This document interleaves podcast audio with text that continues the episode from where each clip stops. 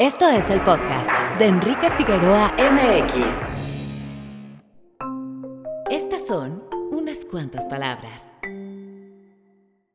Siempre he sentido una fascinación absoluta por Godzilla. Yo creo que lo primero que me llamó la atención desde chico fue evidentemente su enorme tamaño. Un monstruo de enormes características que era capaz de arrasar con su solo paso una ciudad entera. Mi primera aproximación fue sin duda la versión estadounidense de 1998, Godzilla, dirigida por el realizador alemán Roland Emmerich. Recuerdo, sobre todo, los materiales publicitarios. Primero el póster, con una pata enorme de Godzilla y un diminuto helicóptero rodeándole.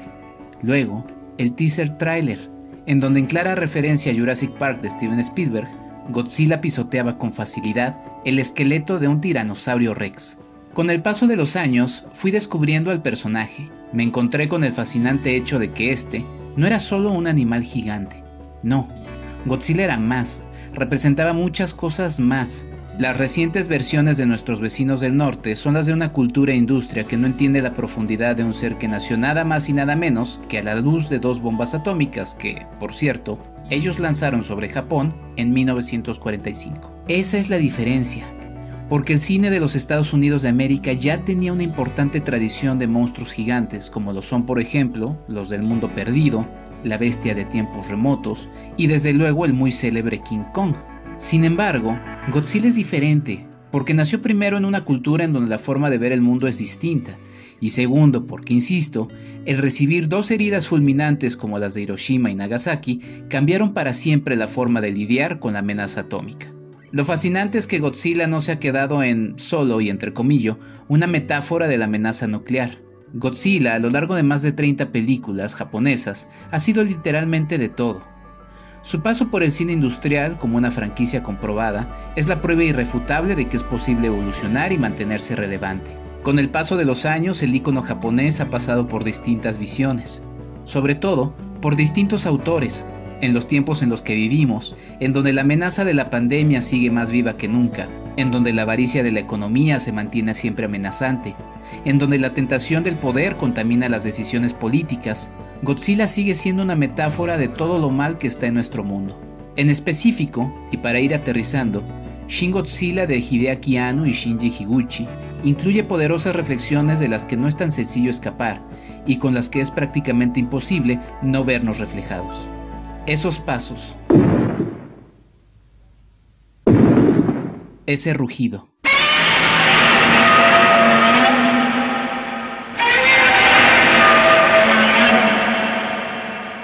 Yo soy Enrique Figueroa Anaya. Bienvenidos a mi podcast, el podcast de Enrique Figueroa MX. www.enriquefigueroa.mx Bienvenido. Este es nuestro invitado de la semana. Muy buenos días, tardes o noches. Le doy la bienvenida a mi invitado de este episodio. Él es Lalo Ortega, es crítico y reportero de cine. Estudió la maestría en arte cinematográfico en el Centro de Cultura Casalam y fue ganador del décimo concurso de crítica cinematográfica Alfonso Reyes Fósforo de Ficunam 2020. Actualmente es editor de filmelier.com y ha colaborado con Motherboard Empire en español, revista Encuadres, el Festival Internacional de Cine en Los Cabos, Clapper y Sector Cine, entre otros. Mi estimado Lado Ortega, bienvenido. Muy bien, Enrique, y muchas gracias de nuevo por, por la invitación. Eh, muy contento de estar aquí. Pues muy contento de que estés por acá, Lalo. Eh, creo que nos hemos visto poco. Eh, ya pareciera también que es este que es hablar de otro, de otro mundo. un poco hablaremos un poco también de eso a partir de la película que nos, que nos reúne hoy. Pero recuerdo que nos veíamos en el Festival Internacional de Cine de Morelia, cuando la dinámica de los festivales era, era otra y era, era, era, era más común. Eh, pues bueno, todo eso se ha ido transformando, pero me acuerdo mucho de ese, de ese paso. Eh, yo en ese momento eh, como relaciones públicas, tú en ese momento en Empire, si no me equivoco. Y eh, pues bueno, ¿cómo, cómo, cómo te ha ido desde, desde entonces y sobre todo a un año de, esta, de este maldito bicho, mi estimado Lalo? Pues sí, mira, de hecho me estaba acordando cuándo fue la última vez que, que, nos vimos y sí, creo que fue en Morelia 2018, porque yo todavía alcancé a ir después a Los Cabos y a Guanajuato en 2019 se me acabó el 20 con los festivales por un rato y pues luego pasó, todo esto, pero fuera de eso, creo que no me ha tratado tan mal, afortunadamente, la pandemia. Creo que puedo, tengo ese, distintivo privilegio. Eh, pero sí, creo que, creo he estado bien. He estado trabajando mucho con, con ese sitio que mencionas, Filmelier, y ya llevo tres años con ellos. En ese ir y venir, pues ya nuestra querida revista Empire pues se tuvo que despedir, lamentablemente. Eh, le extrañamos mucho, obviamente. Y, pero bueno, ahí voy. De ahí la llevo con, con Filmelier, este, haciendo crítica de pronto en algunos otros lados, pero aquí andamos. Cuéntanos un poquito de, de Filmelier y por cierto le mando también un abrazo a, Anaír Ramírez, que también eh, pasó por ahí por, por Empire y con, bueno, con quien me toca ahora colaborar en un podcast de cine para niños, este, Luces Cámara Niños, ahí en Time Out México. Pero cuéntanos de filmelier.com, por favor, mi estimado Lalo. Pues mira, ¿qué te puedo contar de Filmelier? Inicia como un proyecto, vamos a llamarle un agregador de plataformas de video on demand. O sea, tú entras a Filmelier y si buscas una película, te dice en qué plataformas está disponible en ese momento. Buscas de lo que quieras, de cine de autor, de Añez Barda, de lo que quieras. Uh, blockbusters, puedes ver este, está en Netflix, está en Prime Video, en Cinepolis Click, en Movie, etcétera, etcétera. Eh, de hecho, estamos de manteles largos esta semana porque lanzamos la sección de noticias el lunes pasado. Este, vamos a estarla continuando en, conjunto con la labor de curaduría de, listas y de, plataformas en, el sitio original. Y pues eso, llevo ya, voy para tres años con ese, con ese proyecto que de hecho inicia en Brasil, tiene un, tiene un brazo acá, acá en México y es en lo que andamos ahorita. Pues muchas felicidades, Lalo, mucho éxito, que, sigan eh, llegando proyectos como ese y todo lo que has hecho, que la verdad es, es, una gran labor. Aquí, la verdad, y es que en general en todos los proyectos en los que me toca estar, siempre intento sumar a, colaboradores, a, compañeros, a colegas. Eh, y pues en este caso me gusta que esta sea la primera de muchas, espero, mi estimado Lalo, que podamos este, colaborar juntos. Y bueno, pensé en ti porque eh, pues ya en los últimos meses, años, la verdad es que Godzilla me ha estado persiguiendo de manera eh, constante. Eh, apenas este, este fin de semana en el que sale este podcast, terminé un curso de la primera era de Godzilla, la era Showa. Eh, saludos a, mis alumnos. está por ahí tentativamente la segunda parte de ese curso, pero bueno, depende de la reacción de la gente, porque sí son muchas, muchas horas de trabajo. Pero en ese, en ese mm, eh, repaso de Godzilla, eh, de repente me encontré, y obviamente con todo el ruidero de la película de Godzilla contra Kong, eh, con tu texto, con tu texto de Shin Godzilla. Shin Godzilla, que es una película que disfruto mucho, que también tengo ahí una breve reseña que rescaté de hace algunos años, de, la pueden leer en enriquefigueroa.mx, pero me entusiasmé mucho al ver tu texto y dije, sí, alguien está hablando de Shin Godzilla. Vamos a invitar a Lalo para que hable de ella. cuéntame cómo, cómo, cómo llegas este, a este texto eh, de Shin Godzilla, mi estimado Lalo, y tu primera relación con Shin Godzilla, una película que este año cumple cinco años precisamente. Sí, de hecho, vámonos un poquito para atrás porque el texto que leíste, eh, yo lo concibo como una colaboración para este sitio que se llama Motherboard, que es un sitio nuevo también, ya eventualmente les puedo contar sobre ese también. Eh, la, la, cuestión de, de, ese texto o el concepto detrás de ese texto o esa serie de textos, perdón, es eh, proponer películas que no sean como lo que está en tendencia siempre, ¿no? Lo que, el top 10 de Netflix o lo que está en Twitter o los grandes blockbusters, sino proponer como una alternativa, ¿no? Para ver cosas distintas o más, o más interesantes, eh, dependiendo de perspectivas, obviamente. Eh, obviamente, pues me subo un poco al tren de Godzilla vs. Kong y aprovecho para decir, oye, pues digo, está esa película que está muy padre, todo, todo muy chido con los trancazos y el crossover y demás, pero hay un Godzilla mucho más interesante de hace cinco años que se llama Shin Godzilla. Eh, y antes de hablar de Shin Godzilla, yo quisiera que volviéramos un poquito a, al Godzilla original, porque, eh, digo, si quieres acotar un poco la cuestión del título de Shin Godzilla, la palabra en japonés Shin, dependiendo el kanji o el ideograma con el que la escribas, porque hay muchos homófonos en japonés, eh, dependiendo el, kanji con el que lo escribas puede significar diferentes cosas. Puede significar desde eh, el verdadero o el nuevo o el dios. Son significados muy, muy distintos dependiendo del ideograma. Y ellos lo escriben con katakana, no lo escriben con el kanji, sino con el katakana, como para dejar cierta ambigüedad en el significado del, del título del personaje. Eh, esto nos lleva a preguntarnos, bueno, si es el Godzilla original o el verdadero, o el nuevo Godzilla, ¿cuál es el original? ¿no? Porque Godzilla ha sido muchísimas cosas muy distintas en sus, en sus que son ya casi 70 años de historia, me parece, ¿no? Entonces, eh, vale la pena yo regresar al, Godzilla original porque seguramente muchos de quienes nos, escuchan, como a mí me pasó, tuvieron su primer contacto con Godzilla, quizá no con las películas japonesas, sino con las americanas.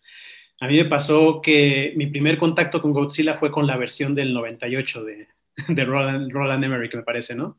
La de Matthew Broderick y todos ellos. Eh, que no es un muy buen punto de partida, hay que decir, eh, ya después me voy enterando, ¿no? De que pues, este personaje viene de muy atrás, viene de Japón, y es un, un personaje muy propio de la idiosincrasia eh, japonesa del siglo XX, mediados del siglo XX. No tiene tanto que ver con las luchas de monstruos, no tiene tanto que ver con la destrucción sin sentido de ciudades, este, no tiene que ver tanto con estas cosas. Eh, Godzilla nace en el 54 como una gran y gigantesca metáfora del miedo nuclear japonés, y del miedo o la paranoia de los japoneses contra las bombas nucleares, porque creo que yo creo que no vale la pena tanto acotarlo, pero creo que nadie puede hablarte más de bombas nucleares que los japoneses. así viene Godzilla, ¿no? Es este monstruo que como los buenos monstruos de la ficción, tenemos el monstruo de Frankenstein, tenemos los, este, los zombies, representan de cierto modo las ansiedades eh, sociales, culturales, científicas de, su tiempo, así como el monstruo de Frankenstein fue una metáfora del miedo al control del hombre sobre la naturaleza, por, decir alguna cosa, o el zombie es un símbolo del deterioro social y del consumismo, eh, según lecturas. Eh, Godzilla es eso, ¿no? Godzilla es como este miedo a las, no solo a la bomba nuclear, sino como al ¿cómo llamarlo? Como esta creciente carrera armamentista entre naciones que siempre que tienes una bomba nuclear va a haber una bomba de hidrógeno y después de la bomba de hidrógeno va a haber algo mucho más grande, ¿no? Eh, ese es el origen de Godzilla. En realidad, las pruebas nucleares despiertan un ser eh, submarino ancestral que viene a, devastar Tokio y irradiarlo y revivir como los peores miedos de, la sociedad japonesa que si ustedes ven la Godzilla del 54, si no la han visto, les invito a que, a que la busquen, que la consigan, porque es una gran película de ciencia ficción y de ciertos tintes de terror. Eh, es una película muy solemne, sorprendentemente solemne. De pronto ves este, las cosas que hacen hoy en Hollywood o lo que se convirtió Godzilla después, incluso dentro de Japón, pues no, no tiene nada que ver, es un tono de solemnidad incluso propio de, de, Akira Kurosawa en sus momentos de, de Ikiru, ¿no? Como muy, eh, muy eh, reflexivo sobre el, rol del hombre y la, eh, la ciencia en el desarrollo de la sociedad y los peligros de la misma. Como que Godzilla se mete mucho en todos esos temas, ¿no? Ya después, seguramente has hablado con eso con tus alumnos en el, en el curso de lo que pasó con la era Showa, en qué se convirtió el, el buen gigante en un luchador en botarga, básicamente. Eh, y a lo largo de su historia sí tiene como Godzilla estos coqueteos o regresos como a esas raíces de, de espíritu antibélico o antinuclear eh, creo que en la era G6 creo que lo tratan como de rebotear y como que regresan un poco ese tono, pero como que nunca vuelve realmente a tener esa esencia. Incluso en los remakes americanos, bueno, el de Roland Emmerich ni los metemos porque es como un, es un refrito de Jurassic Park mezclado con el de Independencia y no es otra cosa más que eso. Eh, y el de 2014 como que sí trata de rescatar eso, ¿no? A mi parecer, no sé tú qué opines. Eh, pero realmente Godzilla no vuelve a esas raíces, sino hasta Shin Godzilla de 2016. Sí, es que, es que son muchos, muchos elementos, como bien mencionas, y te agradezco que los pongas sobre la mesa, mi estimado Lalo. Eh, no por nada, justamente, pues sí, o sea, se puede hacer cursos y cursos y cursos de, Godzilla. Es una figura que ha pasado eh, por muchísimas cosas. Em, esa del, del 98, por cierto, nada más porque la verdad es que me sigue pareciendo una curiosidad tremenda, eh, yo la remito más a una especie de remake de The Beast from 20,000 eh, Fathoms. Es prácticamente la misma película, de hecho el diseño del personaje es, es el mismo, hay escenas que son muy parecidas, en, en, en The Beast from 20,000 Fathoms abraza un faro esta, esta lagartija. Aquí abraza, creo que un edificio, no me acuerdo si es el Empire State, pero, pero es prácticamente la misma película. Entonces, bueno, a mí me, personalmente me hace sentir un poco más tranquilo que, ok, no es Godzilla, es un remake de, The Beast from 20,000 Fathoms. Además de que, por cierto, en el canon japonés, pues ese Godzilla ni siquiera merece eh, el, nombre de Godzilla. Los japoneses le, llaman solamente Sila, ¿no? O sea, y, de hecho en una de las películas anteriores a Godzilla, este, el verdadero Godzilla se pelea contra esa versión de Sila y de un coletazo lo, lo avienta. Eso, eso siempre me da mucha, mucha gracia. Pero yo cerraba y, para, para, ir conectando los puntos y para aterrizar justamente en Shin Godzilla, em, mi curso lo cerraba con esta reflexión de, a ver, yo siempre quiero ver a los gringos ponerse a pelear contra los japoneses porque pues es que soy bastante, bastante cruel, pero, em, pero no, o sea, digo, a ver, los gringos no tienen que entender a, a Godzilla, o sea, porque son ellos, es su cultura y, quizá, o sea, quizá les estoy pidiendo de más. Para eso tengo al Godzilla japonés que ha pasado por más de 30 películas, ¿no? Ellos sí lo conocen, como bien mencionas. Eh, aún así, la, era Showa, que es esta eh, primera era de las primeras 15 películas de Godzilla, de 54 a 75, eh, a pesar de, la botarga que sí vuela, sí lanza una patada voladora, sí este, se burla, sí habla, inclusive este, con ayuda de, burbujas de manga, en fin, o sea, sí es un personaje muy curioso, pero inclusive ahí tiene elementos muy japoneses, o sea, sí es algo que, se remite a esa, a esa tradición. Y una de esas muy específica y que creo que parte, es como gran parte de la base de cuál es la enorme diferencia entre el Godzilla visto por los estadounidenses y el Godzilla visto por los japoneses. El asunto de la botarga. O sea, todo eso es, es, una tradición del teatro japonés. Y aquí lo vemos. O sea, en, en Shin Godzilla lo vemos. O sea, vemos esta, que además es, eh, rompe, además, también terminó siendo una película polémica, inclusive para el canon de los japoneses. No hay que olvidar que es una película de cine industrial, o sea, Godzilla es cine industrial, o sea, eso no lo vamos a negar.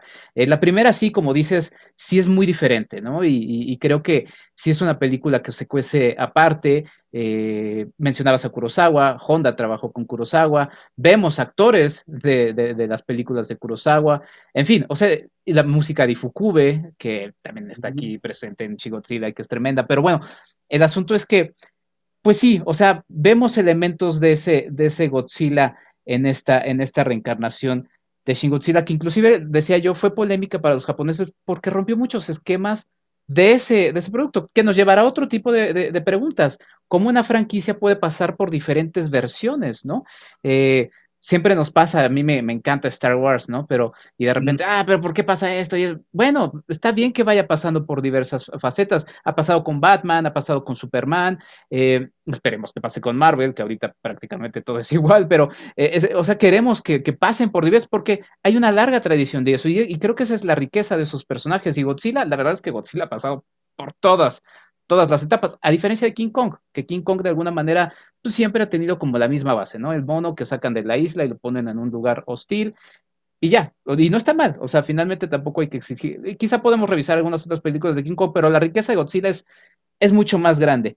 Y, y pues llega Shin Godzilla, eh, esta película que por cierto es dirigida por Hideaki Anno, que es creador de Neon Genesis Evangelion, y también codirigida por Shinji Higuchi, que es el, responsable de Gamera, otro de los grandes kaijus del cine japonés, en, la versión de los años 90.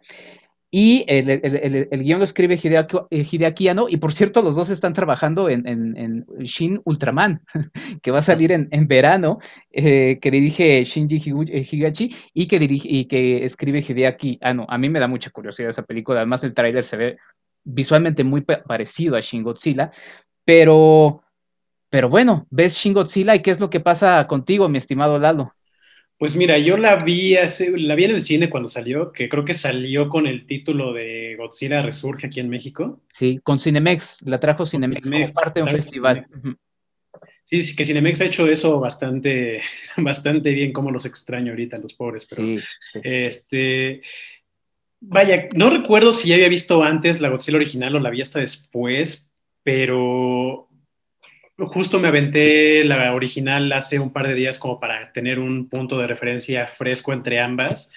Eh, vaya, es un Godzilla completamente postmoderno desde el punto en que entiende que ya no hay un misterio. O sea, no hay como un aura de incógnita alrededor de la bestia porque todos saben que eventualmente va a salir, ¿no? Incluso el cómo maneja, eh, ¿cómo decirlo? Desde el arranque de la película, ya, ya sabes que este monstruo viene, entonces realmente no es una cuestión de qué va a pasar, sino cuándo y de cómo va a pasar, ¿no? Eh, no sé, no, realmente no escatima la película en cuestión de, ritmos o en cuestión de... Eh, sí, de, de, velar como qué es lo que está pasando. Está el terremoto al principio, el tsunami. Eh, todo mundo sabe, pues, ok, no, hay, no hay ningún misterio aquí, esto lo provocó el resurgimiento de Godzilla y ya está. Y realmente lo que me llama más la atención de esta película es cómo Godzilla mismo no tiene tanto protagonismo. Digo, realmente en, la original tampoco es algo que... Mm, o sea, sí tiene un protagonismo, la bestia, pero no es tanto el centro del problema en la nueva, en, la, en Shin Godzilla, sino que es más sobre cómo la sociedad y los burócratas y el gobierno japonés reaccionan a esta catástrofe que se viene encima y que ya tienen que, que tienen que enfrentar en, pues, en, caliente, ¿no? Como viene. Eh, lo que me, otra cosa que me llama mucho la atención de Shin Godzilla es la forma en que maneja sus personajes. Comparada con la original, que tenemos un triángulo amoroso de tres personajes, un científico que está como muy dudoso de usar este, su, su invento para defender a la humanidad. Eh, acá aunque los personajes tienen nombre, realmente no importa mucho. O sea, te los nombran, ni siquiera, a veces creo que ni lo mencionan, ponen como una pleca, un, un, un subtítulo con el, con el nombre de, ah, este, este personaje se llama así y tiene este cargo de gobierno. Y si acaso, pues, se tiene que estar a las vivas, porque si no lo ves, a veces luego ni te acuerdas, ni puedes llevar como un, un seguimiento de, de, quién es quién, ¿no? O sea, hay, hay como un, personaje arquetípico que es un biólogo, uno que es un geólogo, uno que es este, un genetista. Todos son arquetipos. Realmente no hay como una profundidad o una, eh, un desarrollo amplio para cada uno de ellos, porque realmente no importa, sino que realmente cada uno de ellos está como asumiendo un rol dentro de la historia para fijar un, eh, un espejo de un acontecimiento que, que sucedió en, en Japón para aquellos poquito, poquito antes del estreno de la película, que es el, eh, la tragedia de, Fukushima, el tsunami la, y lo de la planta, de, planta nuclear de Fukushima. Eh, es un, aquí lo que pasa es que es un giro muy peculiar que le dan a la saga porque no es ni un drama de ciencia ficción como el original, ni es una película de combates como lo que le siguió, ni es este, nada, no es nada de eso. Se convierte para mí Shin Godzilla en una sátira no sé si tú la viste así en su momento, como una sátira. Sí, es, es, es interesante. Mm, bueno, quiero aterrizar, por ejemplo, porque mencionas varios elementos y, les digo, la verdad es que podríamos hacer, digo, podríamos hacer cursos, o podemos hacer cursos, o podemos hacer muchas cosas alrededor de Godzilla. Y eso habla también, y, quiero que también eh, dejar eso, eso eh, mencionarlo, eh, de la riqueza de la película. O sea, la verdad es que los apuntes pues, tengo aquí como seis hojas de apuntes o siete hojas de apuntes, la verdad.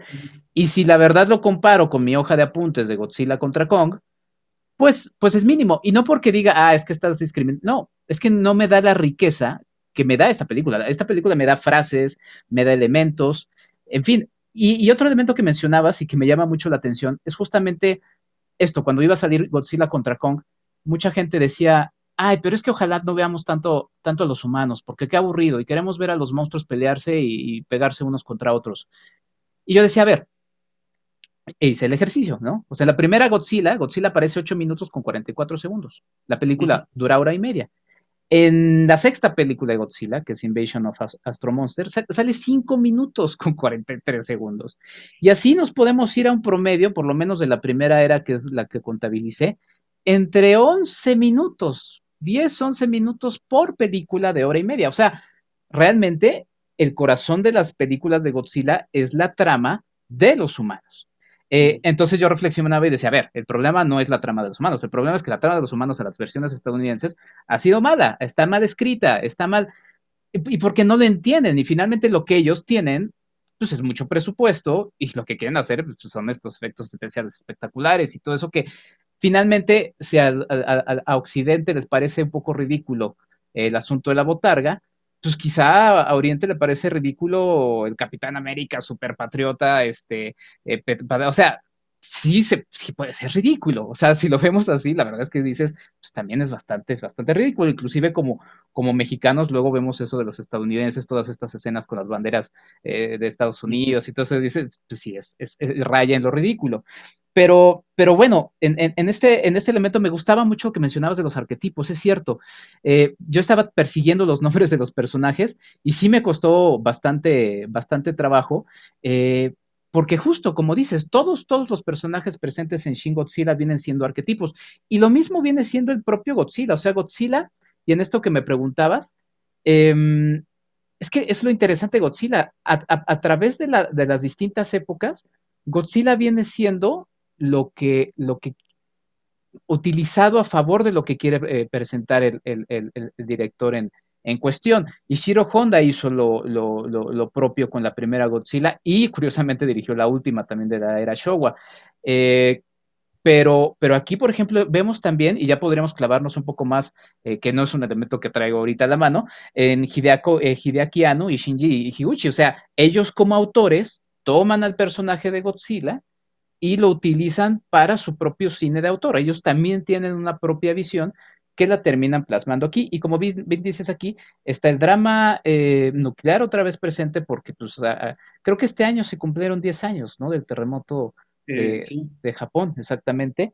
Y este, y, y lo que siempre he visto yo de los japoneses, o sea, esa fragilidad de ver la vida y que también conecto con, México y ahorita vamos a conectar con algunas cosas este, recientes. Em, aquí en México pues, siempre me dicen, ay, es que eres un negativo porque pues, yo siempre que suena la alarma sísmica digo, a ver, en cualquier momento puede volver a haber un sismo de las mismas magnitudes que vivimos hace, hace cuatro, ah, es que cállate, que por qué dices eso yo. Porque aquí vivimos, o sea, no, o sea, y los japoneses así lo ven, o sea, los japoneses dicen, a ver, vivimos sobre una falla sísmica, ¿no? Y vivimos en una isla y vivimos peligros de, maremotos y tenemos ahora esto que también están discutiendo de qué hacer con el agua contaminada, ¿no? Por, la planta que mencionaste. O sea, viven con la fragilidad de la vida, tienen poco espacio porque es una isla, o sea, les, les lanzaron dos bombas atómicas, o sea, es una, es una sociedad que ha aprendido a vivir con eso y que como ha aprendido a vivir con eso, pues lo ve como algo normal. Y de ahí vienen muchas reflexiones a partir de Shin Godzilla, ¿no? Claro, y no sé si, no sé qué parte sería bueno volver, no sé si a la cuestión de eh, los arquetipos de los personajes, que volviendo a la, cuestión de que son, algunos son científicos, algunos son políticos, algunos son este, militares. Eh, como mencionábamos, realmente no importa, no importa tanto cómo se llama, sino qué función cumplen dentro de la sociedad y a qué aspiran una vez que están inmiscuidos en la, catástrofe de, Godzilla. Que a mí algo que me parecía muy curioso y que en su momento no entendí cuando la vi por primera vez, hasta que la vi hace creo que como un mes otra vez para ese texto que mencionabas, eh, vi la película otra vez y me llamaba la atención la cuestión justo que mencionaba de, sátira, de cómo eh, los personajes llevan una cadena de mando que resulta completamente absurda al momento de reaccionar contra la catástrofe o el surgimiento de, Godzilla. El, una de las primeras escenas de la película dentro del, de las escenas burocráticas, llamémosles, de, la película, porque como mencionas, Godzilla aquí también tiene muy poco tiempo en pantalla.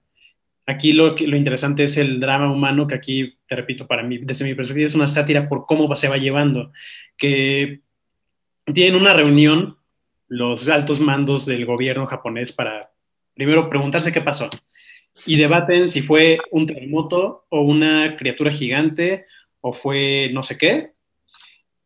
Y de pronto dicen, bueno, para decidir esto tenemos que ir a tomar otra junta en la sala de al lado. Y, y, te muestran en la, en la, escena cómo se trasladan por un pasillo a mudarse a otra, a otra sala de juntas, ¿no? Y descubren que, ah, sí fue un monstruo gigante. Ok, tenemos que debatir entonces qué tenemos que hacer si se trata de un monstruo gigante y van de, vuelta a la sala de a la sala anterior, ¿no? Lo cual me parece completamente absurdo.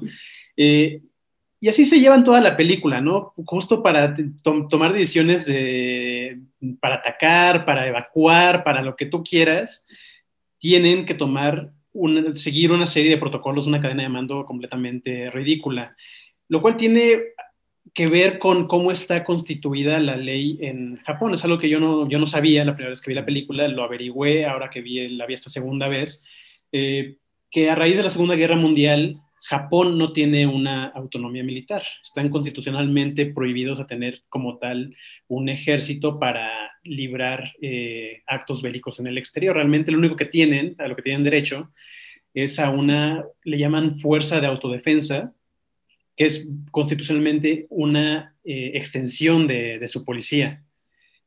Y precisamente como están bajo tan estricta eh, supervisión internacional, no tienen las estructuras legales para atender ciertas eh, catástrofes o ciertos acontecimientos, sí pedirle permiso a Eso es lo que, básicamente te quieren transmitir en la película. No lo mencionan por nombre, pero es el artículo 9 de esa constitución firmado a raíz de la Segunda Guerra Mundial que les dice que papá de Estados Unidos es el, y papá este, comunidad internacional son los que tienen que pues, autorizar cualquier acto que quiera hacer Japón para atacar o defenderse en cualquier eh, contexto, que es un poco lo que pasa en la película, ¿no? Que tiene el, el, oficial en el campo, le tiene que llamar al oficial en la oficina y en la oficina le tiene que eh, voltear al lado a decirle a la no sé qué oficial y a esa le tiene que decir al emperador que están en la misma mesa, lo cual es ridículo, pero así lo, así lo muestra en la película, lo cual me parece completamente...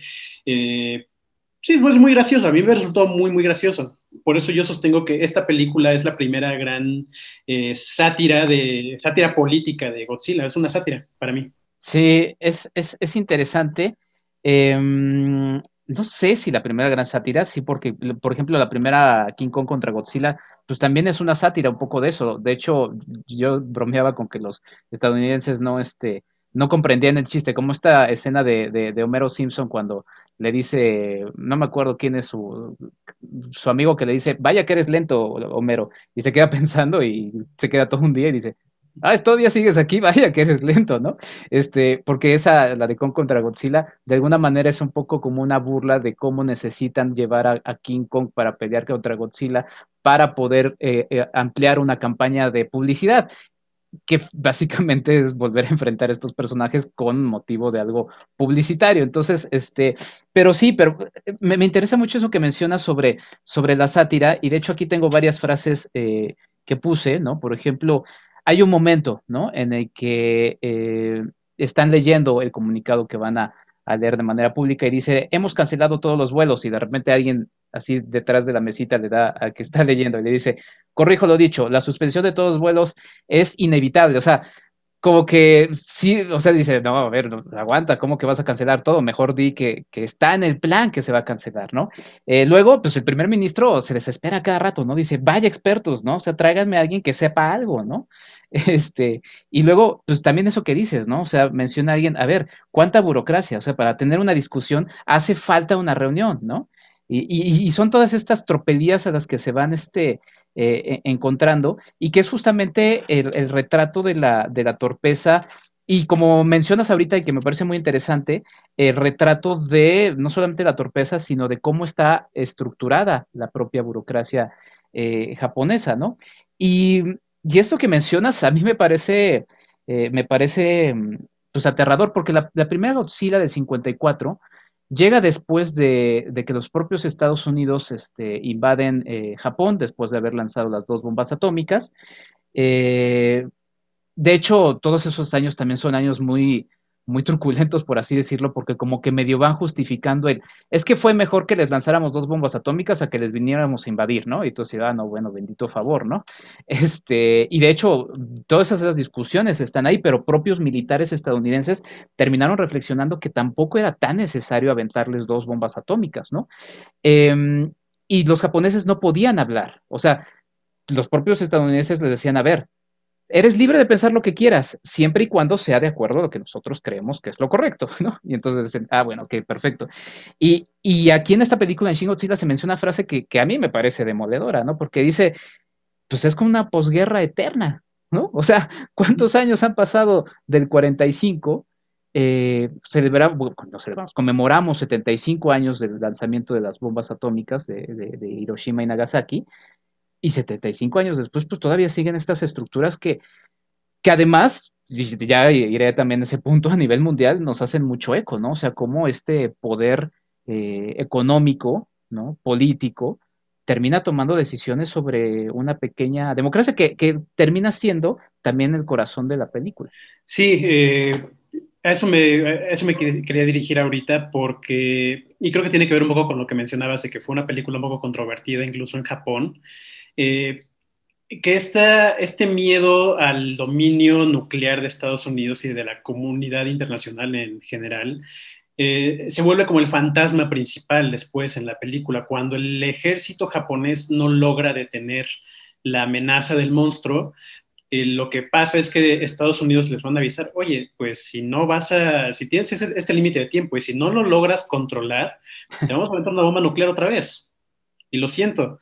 Y la lucha de los personajes centrales se vuelve esa, ¿no? Tratar de dominar el caos por su propia mano antes de que los Estados Unidos vuelvan a cometer la misma atrocidad y ellos vuelven a quedar doblegados, que por eso la película suscitó muchas eh, lecturas, eh, digamos, nacionalistas, ¿no? Dentro de, la sociedad japonesa.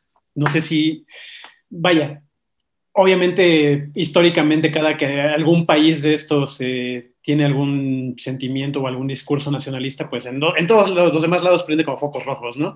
Eh, por eso la película sí recibió como muchas, eh, no sé si comentarios negativos, yo siento que todo lo contrario, pero sí fue como mm, este, este sentimiento nacional que aboga por el nacionalismo japonés, que dentro de la misma sociedad japonesa no están como muy eh, de acuerdo sobre qué, rumbo debe tomar el país en cuanto a armamento, en cuanto a independencia, en cuanto a todo este tipo de cuestiones.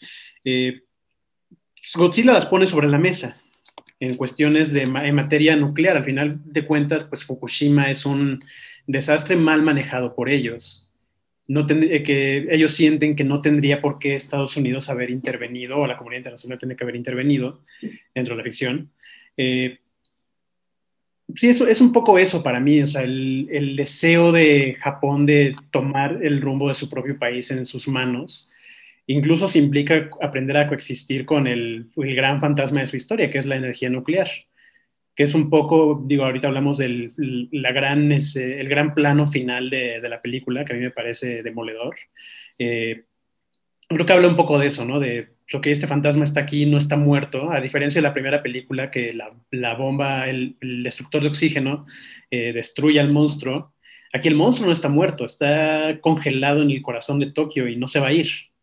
Y no se va a ir. Y ese es como el gran símbolo final para mí de ese gran plano final, que tienen que coexistir con ello porque tienen que aprender a hacerlo por sus propios términos. Esa es la lectura que yo le doy a la película al final. Sí, sí, sin duda. Mi estimado Lalo, vamos a hacer una pausa, vamos a irnos brevemente a un corte. La verdad es que se me ha pasado el tiempo rapidísimo. Este, te agradezco mucho por esta gran charla que estamos teniendo sobre Shin Godzilla. Nosotros regresamos, vamos a un corte y regresamos a esto que es el podcast de Enrique Figueroa MX. Hablemos de diseño y construcción con el arquitecto Jorge Figueroa Márquez. Definitivamente el agua es vida. El acceso al agua potable es un derecho humano. La Organización Mundial de la Salud señala que la escasez de este vital recurso afecta a 4 de cada 10 personas en el mundo. En México, no hemos logrado una cobertura a toda la población.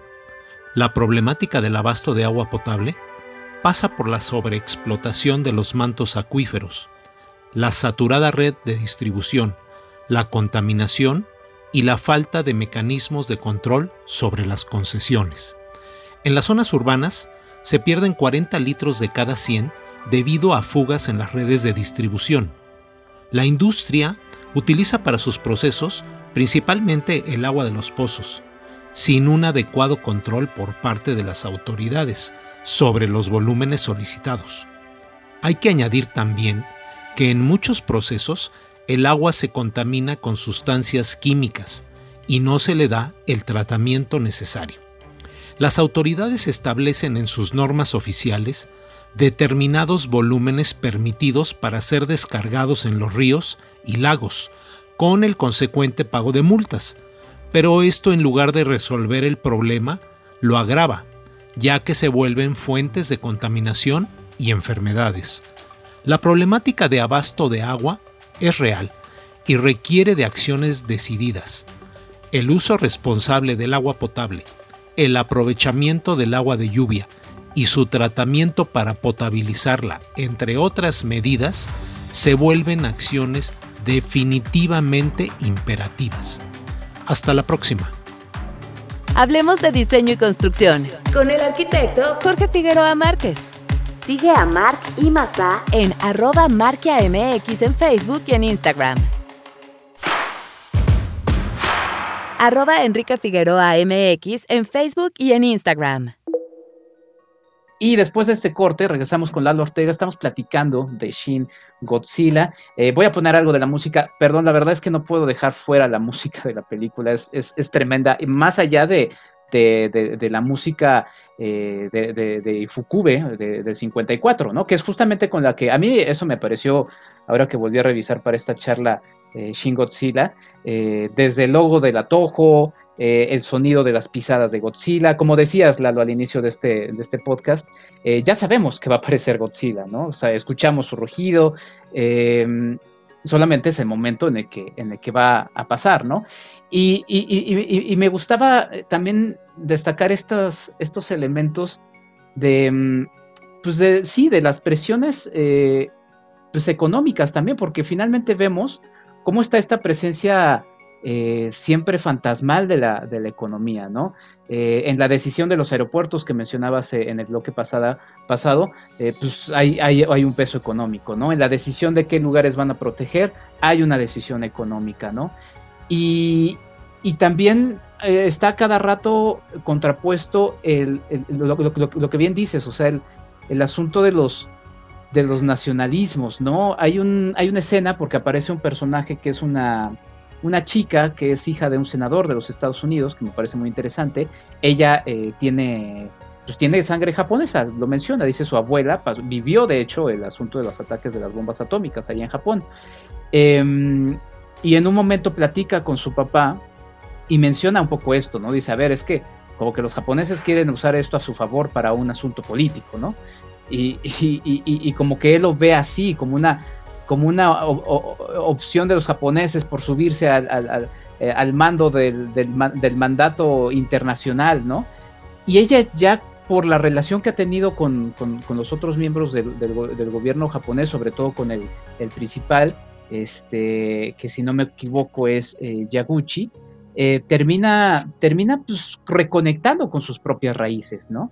Digo, ella quiere ser presidenta de los Estados Unidos en algún momento, pero, pero reconecta con sus raíces y ve esa, esa mm, riqueza de su, de su, de su pueblo y, y como que digo, más allá también de quitar un poco sus intereses, como que trata de favorecerlos un poco. Y Yaguchi también le pasa lo mismo, porque a cada rato le están diciendo, a ver, es que tú estás lanzando estas ideas, este, pero no se te olvide por qué estás aquí, ¿no? Y luego en otra frase, en, en otro intercambio con otro personaje, le dice también, este, pero bueno, es que tú quieres ser eh, primer ministro en 10 años, ¿no? O sea, aguas con las decisiones que vas a tomar. Y, él les dice, a ver, primero veamos si en 10 años hay país que gobernar, ¿no? Entonces, eh, me parece muy interesante todo esto porque también dentro de estos arquetipos, pues están estos dos personajes que son como los positivos, ¿no? Del ideal que quieren de alguna manera dejarte pensar ahí, porque Yaguchi también de alguna manera se va, se va limpio hasta el final, ¿no? Justamente con sus reflexiones y, y, es como ese deseo de mensaje que, quiere, que quieren dejar los dos directores y, el guionista mismo con Shin Godzilla, ¿no? Y yo no estaría tan de acuerdo, porque sí siento que a pesar de que ellos son, digamos, los personajes más eh, limpios o nobles, llamémosles, eh, sí están viendo como por el futuro de sus carreras políticas, ¿no? Como diciendo, bueno, si, lo, si vamos a esperar que haya país en 10 años que gobernar, pero si hay país, sí quiero gobernar, ¿no? Entonces están como viendo cómo igual utilizan esta situación para ir escalando y ocupando un, lugar mejor en la, en la cadena alimenticia de la política japonesa. Eh, también en otro intercambio con otro personaje, el, este Yaguchi, el, otro le dice, oye, pues cuando seas este, cuando tengas tal cargo, pues guárdame a mí este puesto, ¿no? O sea, como que ya están moviendo sus fichas desde ya para ver eh, dónde van a quedar parados eventualmente es un, es un poco me remite al personaje del doctor eh, Yaman en la original, que se lamentaba de que todos solamente estaban viendo cómo matar a Godzilla y quitarse el problema de encima, cuando podían estarlo estudiando para ver cómo usar su, su energía o sus características para su favor y dice, se lamenta de que, oye, pues nada más están viendo cómo matarlo y que las cosas vuelvan a la, a la normalidad. Que de hecho a mí, digo, esto ya igual es muy personal, pero cuando lo estaba viendo antier, me hizo mucho eco de lo que estamos viviendo ahorita, ¿no? Que todos estamos viendo cómo paramos al cochino virus en vez de estar viendo que pues, el problema no es ese, o sea, el problema no es volver a la normalidad, el problema es que el virus nos vino encima porque estamos haciendo otras cosas mal.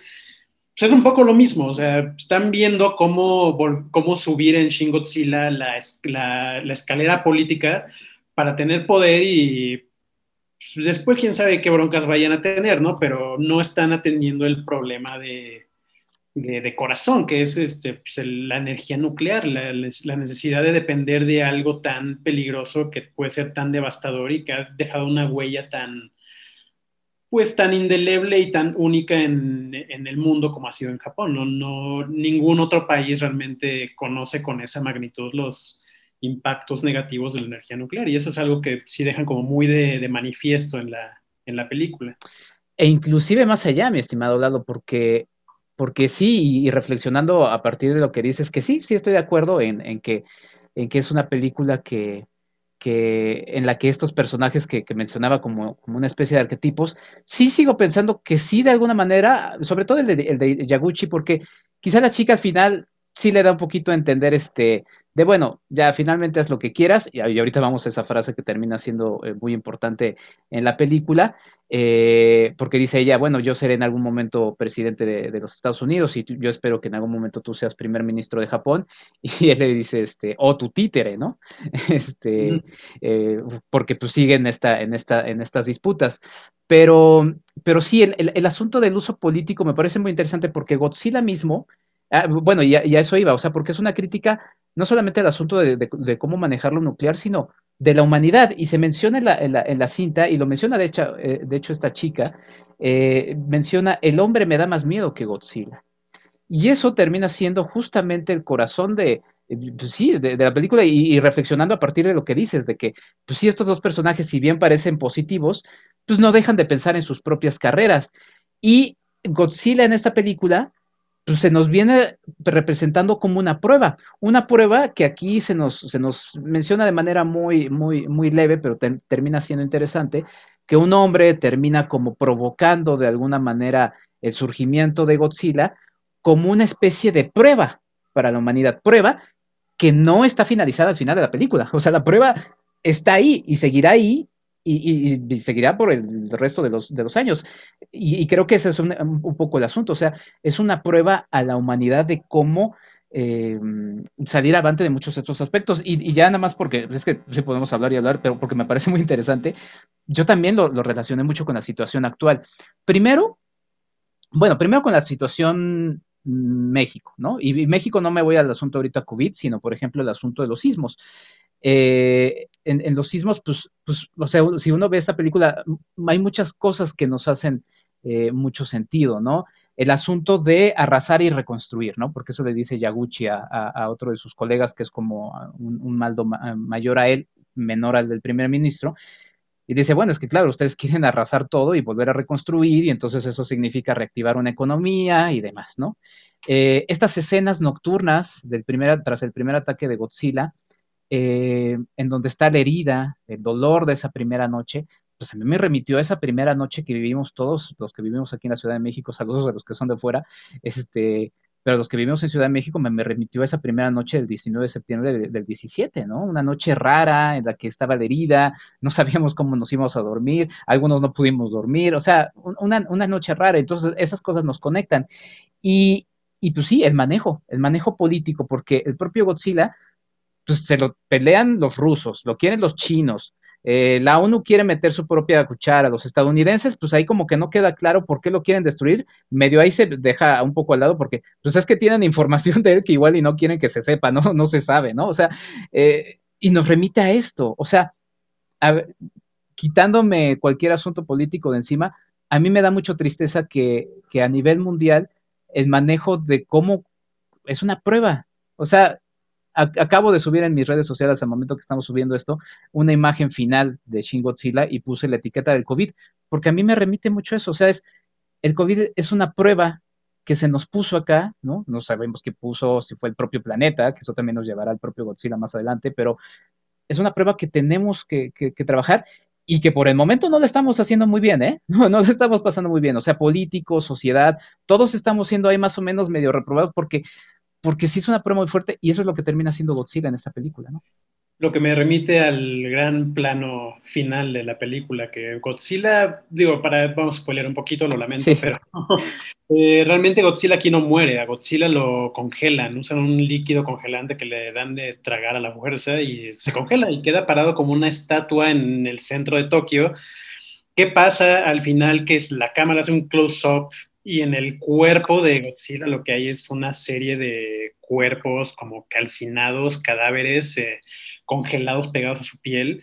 Entonces Godzilla también, así como es un reactor nuclear durmiente en el centro de la, capital que puede revivir en cualquier momento, es un mausoleo, o sea, es un testimonio de todas las víctimas que han cobrado las, las atrocidades humanas, en este caso la, la, atrocidad nuclear que pues, no supimos manejar ni políticamente, ni científicamente, ni moralmente, ni económicamente.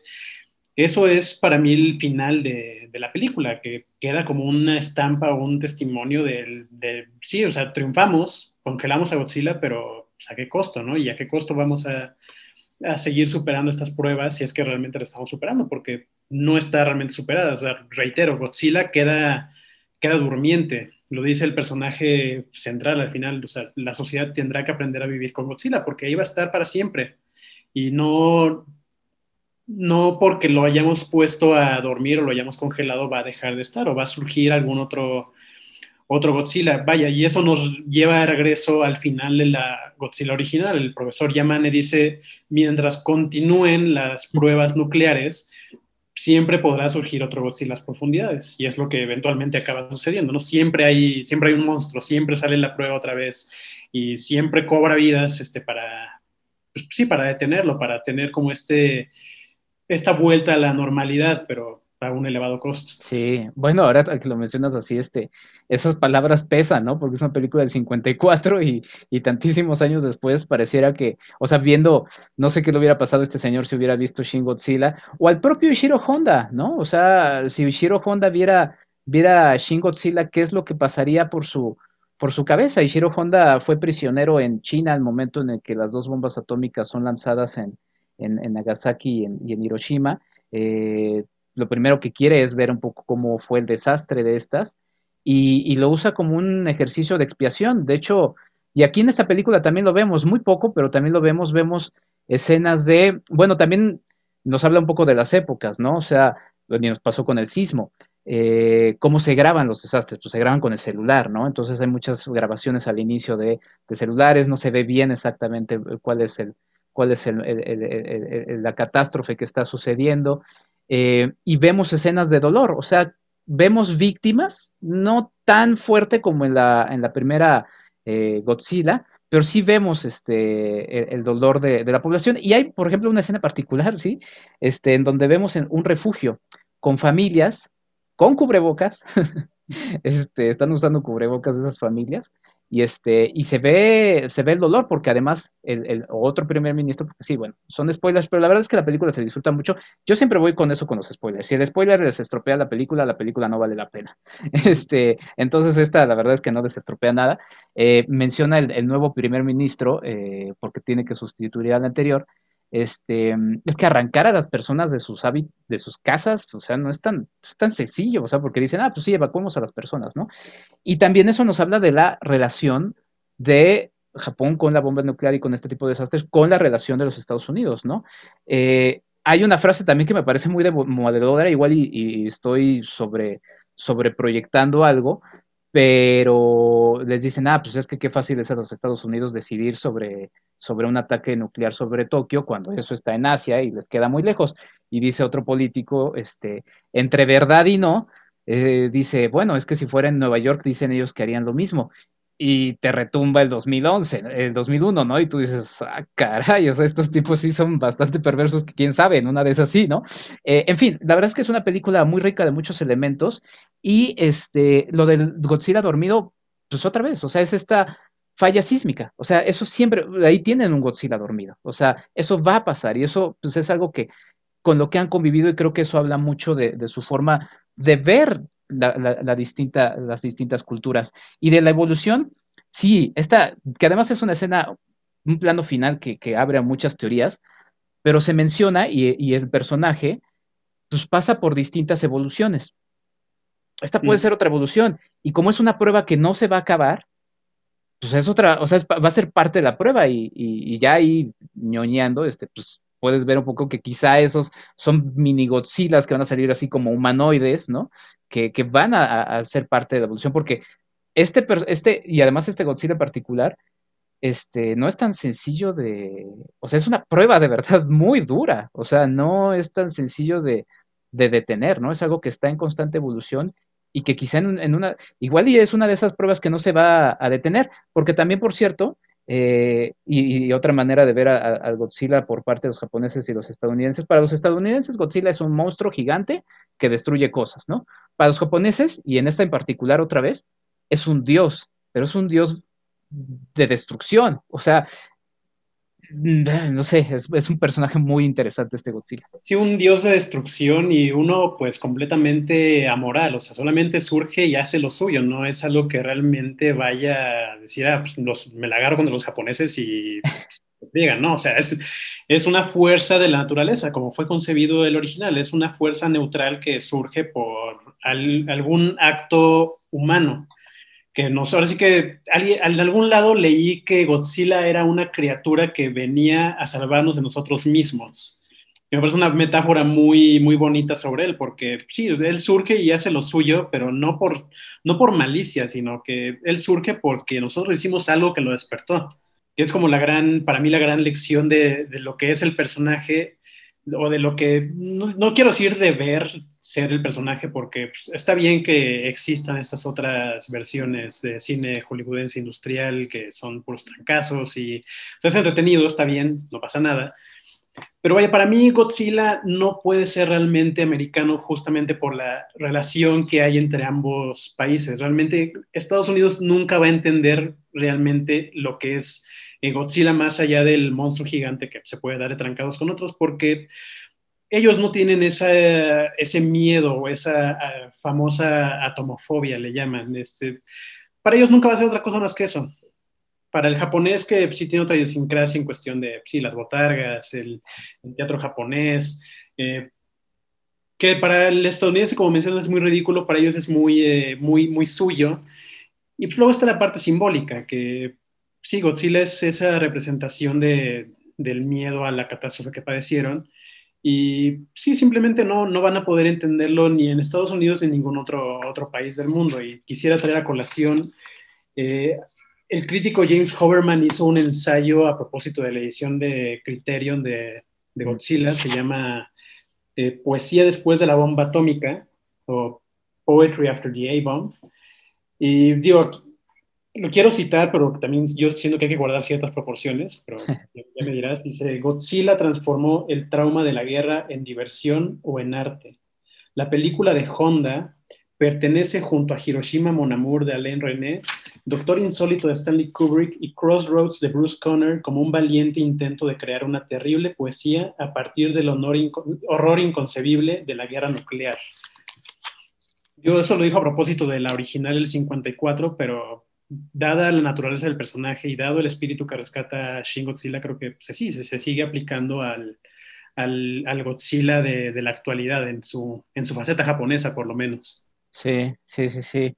Pues eh, vuelven a, decir el título del texto para que lo podamos eh, repasar y, este, y ahorita lanzo algunos otros elementos que me gustaría con esto cerrar. Sí, el título, el título original es Poetry After the A-Bomb, se llama en español Poesía después de la bomba atómica. Es este, bien incluido con la edición Criterion de, Godzilla, pero también lo pueden encontrar en línea, así si lo buscan por título, en la página de Criterion también lo pueden encontrar. Eh, Y sí, eso.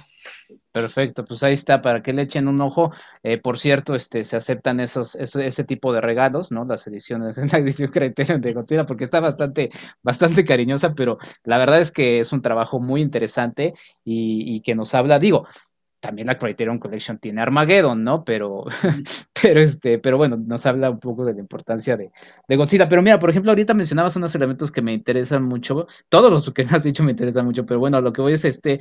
Eh, sí, es, es justamente, ¿no? Es, es, es, es este Dios que nos va a salvar de nosotros mismos. Y, y que a mí me hizo mucho eco, eh, y los voy a remitir a, un podcast que hice de, la trilogía animada de Godzilla que se puede ver en, Netflix, eh, que también tiene mucha riqueza al respecto y que justamente es ese tipo de reflexión. Ese lo hice en Cinemanet, busquen ahí Cinemanet eh, Godzilla. Pero es un poco como el asunto del cambio climático, ¿no? O sea, eh, veía por ahí que Bill Gates decía, si están asustados con lo que está sucediendo con el coronavirus, este, espérense porque viene lo del, lo del cambio climático. Y también la reflexión un poco de esto de, pues no es tanto para salvar al planeta, o sea, y aquí voy a hacer esta observación, eh, o sea, de, es que hay que salvar al planeta, no, hay que salvarnos a nosotros, o sea, el planeta, y a mí siempre me, me gustan este tipo de metáforas, ¿no? O sea, si yo me corto, este, y estoy en, una salud, este, pues más o menos eh, promedio, pues mi cuerpo cicatriza, ¿no? Y encuentra la solución. Si un ser tan insignificante como yo puede generar eso, ¿qué no puede generar el planeta? O sea, el planeta nada más se sacude un poco y nos quita como plaga y se va a regenerar. O sea, el planeta va a, seguir. Eh, lo que no, sabemos si sigue somos nosotros. Entonces, quizá justamente Godzilla viene siendo eso, es saber, ustedes son nocivos, ¿no? Este, yo necesito hacer algo con ustedes porque yo respondo a otra fuerza mayor que es, que es el entorno, que es todo demás, no sé, la verdad es que es una serie de reflexiones muy, muy interesantes. Y ahora, del asunto de, de, la botarga, me parece muy interesante porque en el arte del personaje, que es muy interesante, vemos varias evoluciones. Primero vemos uno, sí como una especie de marioneta, ¿no? Con unos ojos como de muñeco, que a mí me remiten un poco al, tiburón, ¿no? De, Spielberg, ¿no? Este personaje que no sabe si está vivo, si está muerto. Es un personaje muy extraño que está cruzándose eh, como un tsunami, justamente, por, las, por, por Tokio. Pero después en su evolución terrestre, puta, es un personaje súper tétrico, ¿no? O sea, cambia su, su aspecto. Sí es un personaje, eh, pues sí, tétrico, la verdad es que hay que, hay que decirlo, y que contrasta con estas imágenes también de la poesía poéticas, ¿no? Eh, porque vemos cómo los árboles se sacuden. Hay una, hay una en particular que es la figura de Godzilla cruzándose y en primer plano los árboles y, como un día normal. Escuchan los pájaros, o sea, todo habla de eso. O sea, Godzilla es como los pajaritos, como los arbolitos, es como todo lo que está en el entorno, solamente que nos resulta más, más tétrico, pero es parte de ese ecosistema, ¿no? Sí, totalmente de acuerdo. Eso, sí, eso es para mí el personaje. Y reitero, qué bien que existe la versión hollywoodense, pero sí, pierdes esa parte cuando ves la, la, la adaptación americana del personaje. Pierdes todo ese tipo de, de riqueza y de metáforas y de lecturas. Realmente nunca las van a poder o no, o no, o no quieren o, no, o nunca van a poder eh, realmente atraparlas ellos en su reinterpretación del personaje. Pues sí, mi estimado Dado. Pues ya, nada más, justamente Yaguchi cierra con una, antes de esta escena que ya mencionábamos, eh, con un plano en el que él está pensando y de fondo está la ciudad de Tokio y de fondo está la figura ahí congelada de Godzilla. Y él reflexiona, la humanidad debe coexistir con Godzilla. Eh, esto no ha terminado todavía, él mismo lo menciona ahí y pues sí, la prueba no ha terminado y seguirá. Y aunque no haya una secuela, porque ya se dijo que no va a haber una secuela de esta película, que creo que no es necesaria, porque finalmente el mensaje ya está ahí dicho, eh, pues bueno, la, la, película la película cierra. Mi estimado Lalo, no sé si quieras sumar algo más. Eh, la verdad es que te agradezco mucho por esta charla. Como ves, este, es una charla que, me gustó tener y que podría tener las veces que, quieras, así que eres bienvenido las veces que desees. Hombre, cuando quieran a la, a la orden, yo, yo feliz de volver. ¿Dónde te pueden seguir, Lalo? ¿Dónde te pueden leer, escuchar, ver? Eh, me pueden leer en filmelier.com y en motherboard.com, así como suena motherboard, eh, fonético. Me siguen en redes sociales, Twitter arroba lalo-ortega ríos e Instagram arroba lalo-ortega. Perfecto, mi estimado Lalo, y pues nos vamos a despedir, eh, sí con la, eh, la, recomendación que sigue, pero también, perdón, voy a tener que poner Persecution of the Masses de Shiro Sagisu, que es este tema con el pianito en donde luego se escuchan los coros y, híjole, es que también este tema hasta te pone la piel chinita y, bueno, pues muchas gracias Lalo, esto fue Shin Godzilla, eh, mm, vámonos con lo que sigue, siguen en el podcast de Enrique Figueroa MX.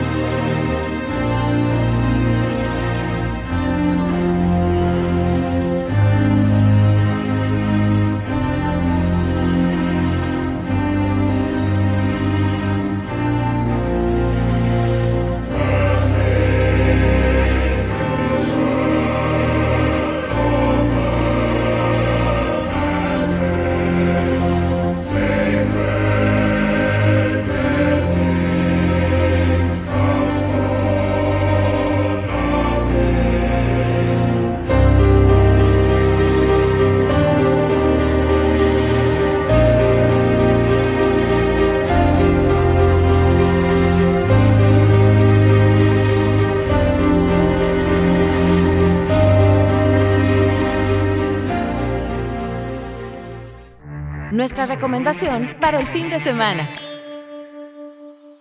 La recomendación para esta semana es una película llamada Minary. Es una película de Lee Isaac Chung, una cinta que estuvo nominada a los premios Oscar, que para la gente que nos está escuchando el día que se lanza este podcast, sucedieron la noche anterior.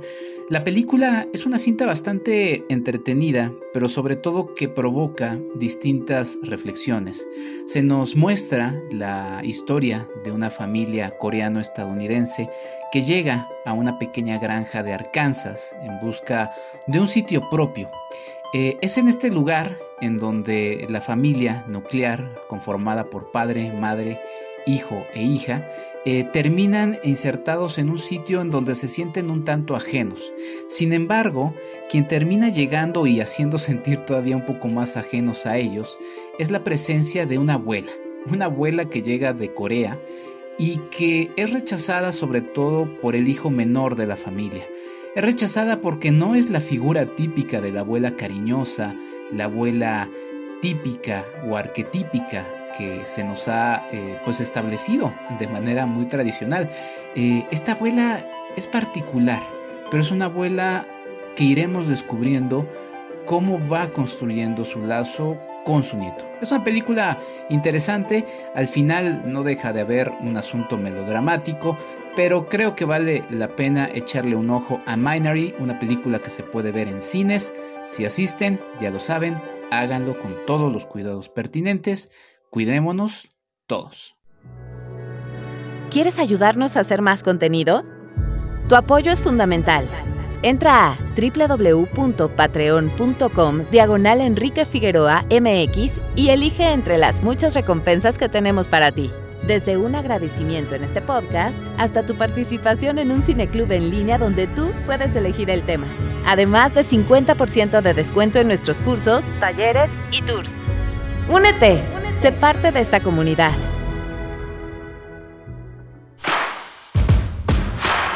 Arroba Enrique FAMX en Twitter. Y así termina este episodio del podcast de Enrique Figueroa MX. Yo soy Enrique Figueroa Anaya. Les agradezco mucho su compañía. Muchas gracias una vez más a mis Patreon. Muchas gracias Ligia Plácido. Muchas gracias Claudia Villegas por seguir ayudando a que se haga más contenido. Estoy subiendo todo lo que estoy haciendo en enriquefigueroa.mx.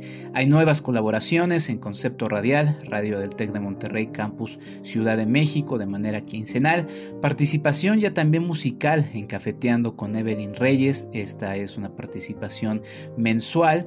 Y pues presencia en distintos medios y en distintos espacios que agradezco que me abran la puerta para seguir sumando.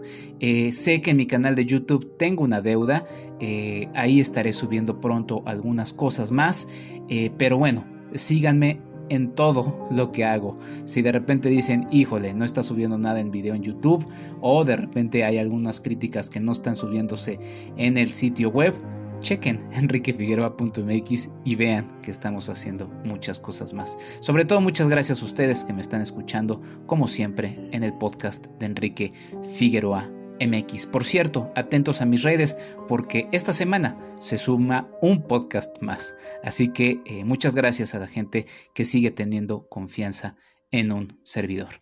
Yo soy Enrique Figueroa Naya. Esto es el podcast de Enrique Figueroa MX. Hasta la próxima. Esto fue el podcast de Enrique Figueroa MX. Hasta la próxima.